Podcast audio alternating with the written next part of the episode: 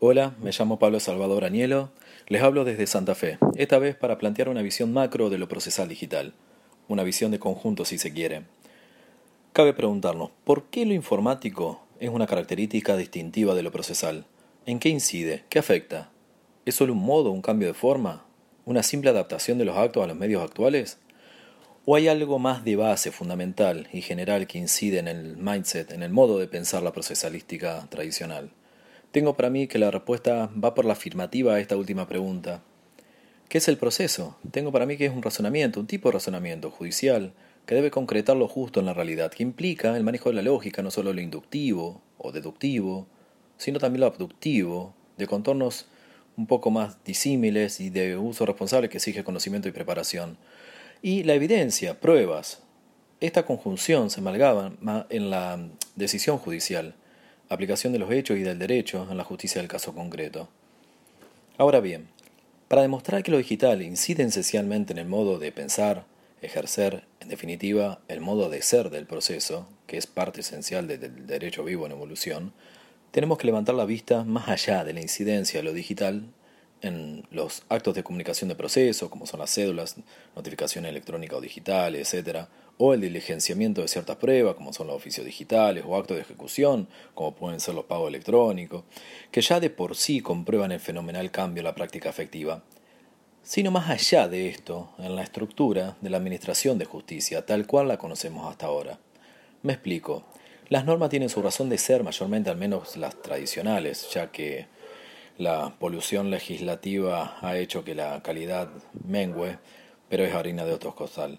Lo concreto es que las normas se manifiestan en formas, y estas formas tienen su razón de ser en que debemos revisarlas y cuáles o no siguen manteniendo su vigencia en las condiciones de existencia actuales.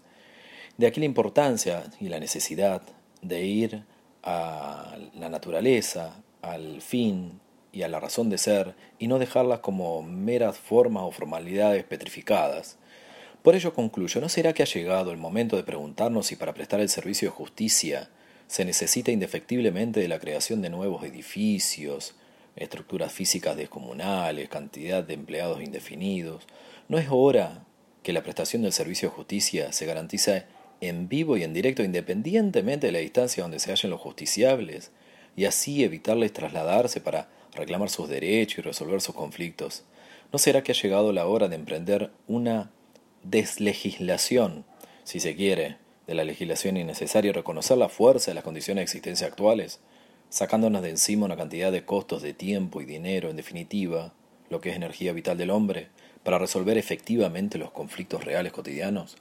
Podrá notar usted que lo digital nos permite recalibrar nuestros conceptos de jurisdicción, competencia. Imagínense un solo juez con varias oficinas de gestión en cada localidad lejana, con un puñado de empleados, podría, prestar un mejor servicio de administración de justicia más real y dinámico que las actuales estructuras manifiestamente desapegadas de la realidad y la evolución cotidiana. Y esto, a no dudarlo, es parte del debido proceso.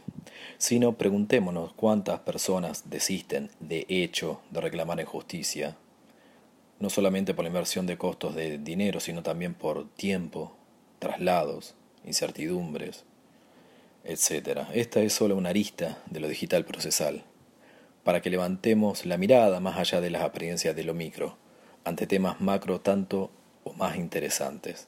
Espero les sea de provecho. Muchas gracias y hasta la próxima.